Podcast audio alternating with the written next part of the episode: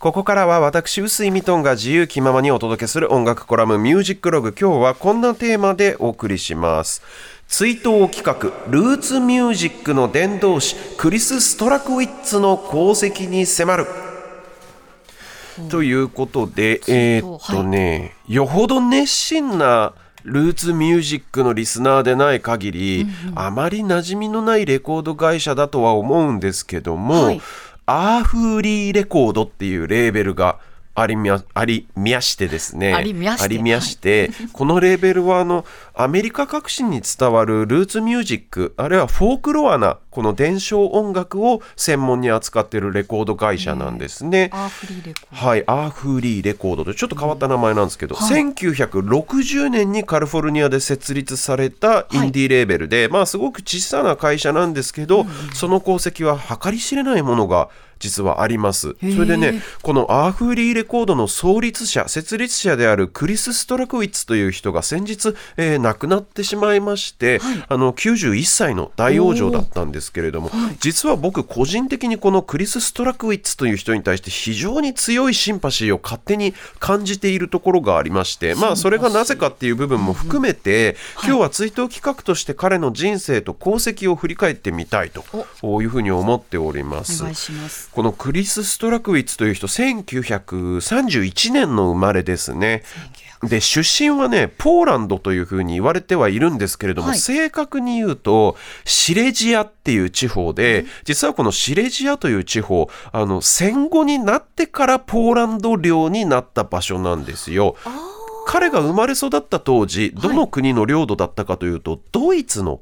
領土でした。ドイツだった。はい、でこのクリス・ストラクウィッツという人のお家もドイツ語を話すドイツ系の家柄だったようなんですけれども、第二次世界大戦でドイツが敗戦国になったじゃないですか。そね。それであの領土の線引きっていうのがポツダム宣言によってこう変わったわけなんですよ、今までドイツがこう侵攻を繰り返して広げていった国土が、あのまあ負けたことによって戦争負けたことによってちっちゃくなっちゃったわけですね。ではいじゃあ今日からここはポーランド領になりますよっていうことで、はい。このクリス・ストラクウィッツが住んでいたシレジアっていう地方はポーランドの国土になったわけなんですよ。その結果どうなるかというとそのエリアに住んでいたドイツ人はみんな追放されることになるわけなんです。要はドイツの新しくドイツの領土として決められた小さくなったところに場所に送り返されるというか強制移住させられるようなイメージですね。はい。これ世界史的にはねいわゆるドイツ人追放と呼ばれる出来事でー。なんとなく教科書に載ってた記憶があるという人もいると思いますけれども、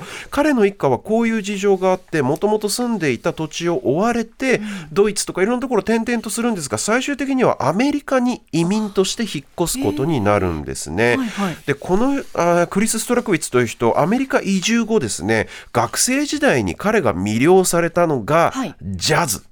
そしてリズムブルースですね、はい。こういったアフロアメリカンの音楽文化にも大変熱中しまして、学業の傍ら地元カリフォルニアのジャズクラブやブルースクラブに足げく通って、そしてレコード集めにも熱中するというそんな学生時代を過ごすんですけれども、大学卒業後一旦高校の教師の職に就くんですが、はいはい。どうしてもジャズやブルースへの情熱をこの諦めきれないということで、彼は教師業の傍らサンフランシスコで非常に有名だった音楽プロデューサーのところでアシスタントのバイトみたいなことをしまして、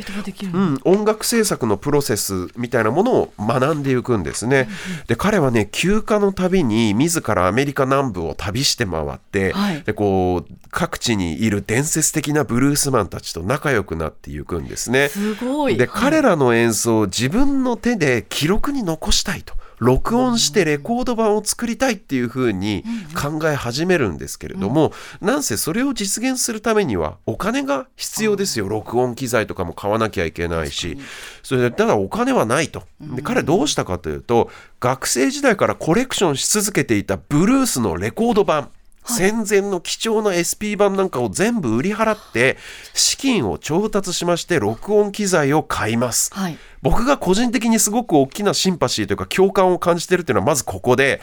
僕もねあのアメリカいろいろと旅して各地で録音して回っていたことがあるんですけどその時アルバイトして貯めた資金が底をついちゃったもんで、はい。自分のレコードコレクションを全部売り払って資金調達したことがあったんですよ。だ。からなんかそのはい。コレクターなのに自分のコレクションを手放すっていうのはすごい悲しいことなんですけどそれを上回るなんか興奮がやっぱり彼にもあったんだろうなっていうのがすごくなんかわかるんですよね。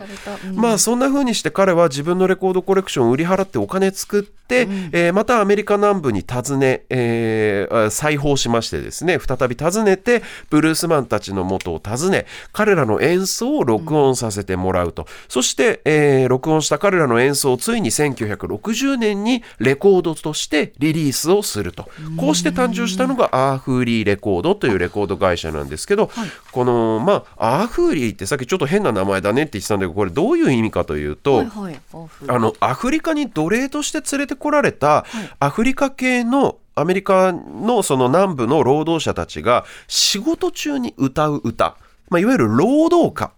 なんかこの農作業をしながらみんなで歌うみたいな歌をアーフーリーというふうに現地で呼ばれてるみたいでそこから来てるみたいなんですけれども。でねその当時リリースされたレコードっていうのは今日持ってきてるんですけどちょっとこれねよく見るとはい。見てこれ黒い厚紙のスリーブにシール貼っただけなんですよ。あ非常に簡素な作りでいかにも自費出版っていう風情というかね、本当にすごくちっちゃなあのインディペンデントな会社だったんだなっていうのがここからも伝わりますけれども、でもね1960年代当時っていうのはアメリカの若者たちの間でフォークミュージックのブームが起こっておりまして、このアメリカ各地に伝わるまあ伝承音楽とかルーツミュージックフォークロアな音楽っていうのがあ非常に注目を集めていた時期だったので、実はこのクリス・ストラックイツが始めたレコード事業っていうのは割とすぐに軌道に乗ったみたいなんですね。で彼は高校教師の仕事をもう辞めちゃって、俺はこのアーフーリーレコード1本で行くぞと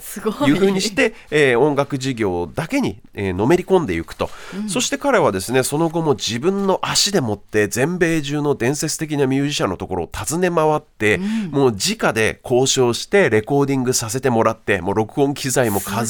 いでいって、はい。フィールドレコーディングというか各地でレコーディングすると、まあ、自分から押しかけて録音するってこの情熱もやっぱすごく僕が共感するというかすごいいいなって思う部分なんですけれどもそれとねあとあのロサンゼルスとかの都市部のおしゃれなジャズクラブなんかに彼らを招聘して、このコンサートイベントを企画したりとかあるいは手に入りにくいマニアックな戦前の SP レコードをこれなんか編集してコンピレーション版として新しくリリースし直したりとか、とにかくそのなんだろう全米各地の知られざるあの音楽各地に伝わる伝承音楽っていうのを彼が広めていったわけですね。で折しもそのビートルズとかローリング・ストーンズなんかが遠く離れたイギリスでアメリカのこのなんだろうルーツミュージックブルースなんかを再現して世界的にヒットを飛ばすようになったのがちょうど1960年代半ばの話なんですね。はいこれによって彼のやってる授業っていうのはますます注目を集めるようになって、その結果この人のレーベルアーフリーレコードはもうルーツミュージックといえば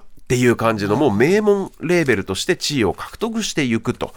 でこのでもねアーフーリーレコードが扱ってきたのは何もアメリカ南部のブルースだけではなくて例えばメキシコ音楽とか、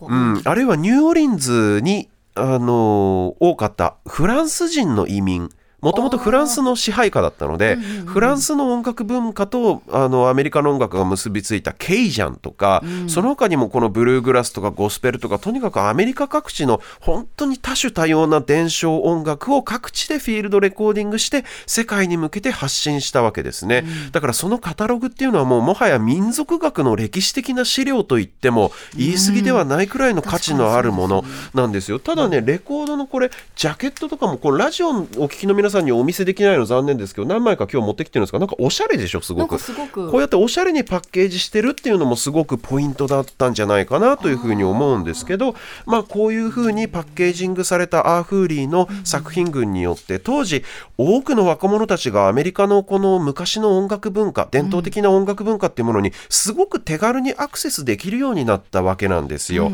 この功績はすごく大きくてこういうレコードを聴いて育ったっていうのが例例えばボブ・ディランであったりストーンズであったりライクーダーであったり、ね、ボニー・レイットとかジェリー・ガルシアとかもう本当に数えきれないほどのロックスターが若い頃にこういうレコードを聴いて育ってるっていう意味で、アーフリーレコーズがなければ僕らが今当たり前に聴いているロックミュージックっていうのは全然違う形のものになっていた可能性さえあるわけですね。うん、ただそれにしてもなんですけどあの以前ねジャズの名門レーベルであるブルーノートのお話を、はい、した時もそうなんですけどそのブルーノートもね考えてみたらドイツ系の移民がアメリカで立ち上げたレーベルだしブルースの名門のチェスレコードっていうのがあってそれも確かポーランド系の人移民が立ち上げたレコード会社だしね。やっぱりあのその国の大衆文化とか伝統文化の素晴らしさっていうのはどうも外国からやってきた人が伝道師になるパターンっていうのが非常に多いですね。これアメリカに限らず日本なんかでも、ほら浮世絵が評価されたのは海外が先行だったりするわけじゃないですか。こうどうしても庶民の間で楽しまれて愛される文化庶民の文化っていうのは、うん、その文化の外側にいる人から見ないと、うん、その芸術的な本質的な価値っていうのはなかなか分かりづらいのかもしれないんだなっていうのをこの話僕ちょっと原稿書いてて思ったんですけれどもね。うん、確かにそうです、ね、さあ、えー、そんなわけで今日お聞きいただくのはそんなアーフーリーレコーズが1960年にリリースした記念すべき第1作目です。マンス・リプスカムというブルースシンガーのレコードで、クリス・ストラクウィッツが自ら発掘した、えー、テキサスのブルースマンですね。まあ、伝承音楽なんで、ポップミュージックのようなこのキャッチーな聞き心地ではないと思いますけど、うん、まあ、当時の空気感みたいなものを感じてもらえたら嬉しいです。頭出しし忘れてたからちょっと針を落とすノイズが 入ると思いますが、はい、えー、お聞きください。マンスリープスカムでシェイクシェイクママ Yeah.